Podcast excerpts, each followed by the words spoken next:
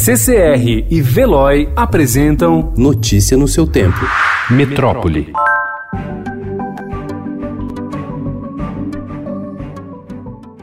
Pela primeira vez, o Brasil registrou em 24 horas mais de 100 mortes pela Covid-19. O número de casos confirmados saiu de 12.056 para 13.717, conforme o Ministério da Saúde.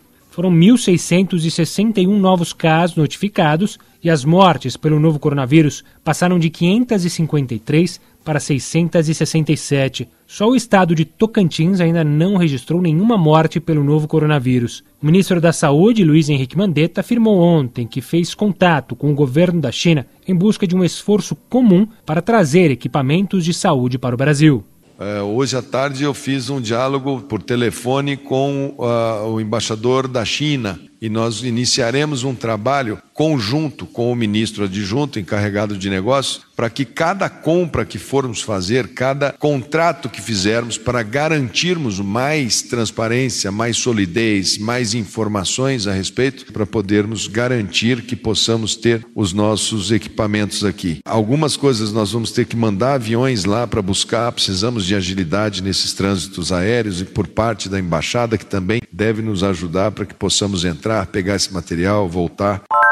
Apesar das recomendações de isolamento social como forma de reduzir a contaminação pelo novo coronavírus, já é possível ver fluxo maior de veículos e pedestres nas ruas de São Paulo. A capital paulista registrou o aumento da circulação de passageiros no transporte público. Ontem, as linhas de ônibus da capital tiveram 810 mil passageiros a mais do que o registrado há 10 dias, no dia 27 de março, quando a quarentena não havia completado uma semana.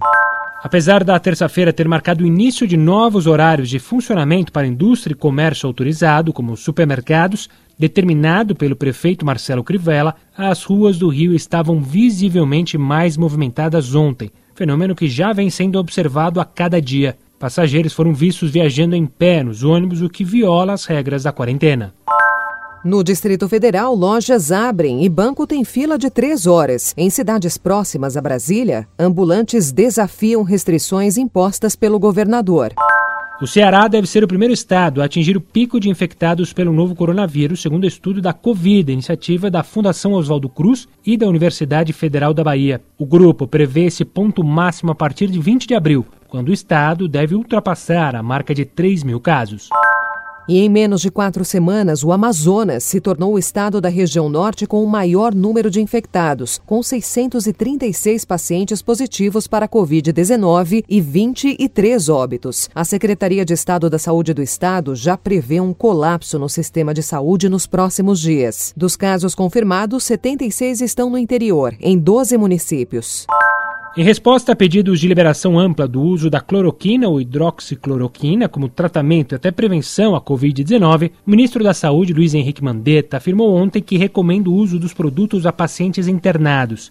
Ele também disse que não mudará o protocolo antes de evidências científicas robustas sobre a segurança e eficácia da droga para pacientes leves, mas observou que médicos sempre puderam receitar o tratamento, assumindo riscos e responsabilidades. O médico deve alertar o doente dos riscos que existe, da impressão que ele tem, da pouca literatura que existe sobre o assunto, da pouca evidência científica que tem, mas que ele, na sua crença médica, acha que tem que ser. Ele faça até um termo de consentimento, se ele achar que deve, em relação à família: olha, vou fazer, é, o risco nós vamos correr juntos, né? Porque isso existe na prática médica.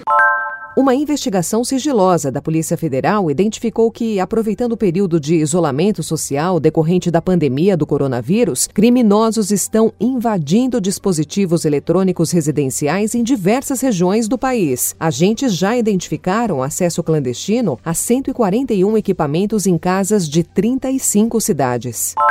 O governador de São Paulo, João Dória, anunciou ontem a construção de um hospital de campanha no Complexo Desportivo Constâncio Vaz Guimarães para atendimento de casos da Covid-19. Este hospital deverá estar pronto e operando a partir do dia 1 de maio. Terá 240 leitos de baixa complexidade, instalados numa área de 7 mil metros quadrados e vai receber 800 profissionais de saúde, entre médicos, enfermeiros, paramédicos e auxiliares.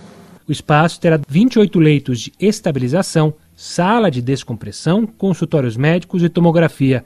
A unidade vai receber pacientes de unidades de pronto atendimento. Notícia no seu tempo. Oferecimento CCR e Veloy.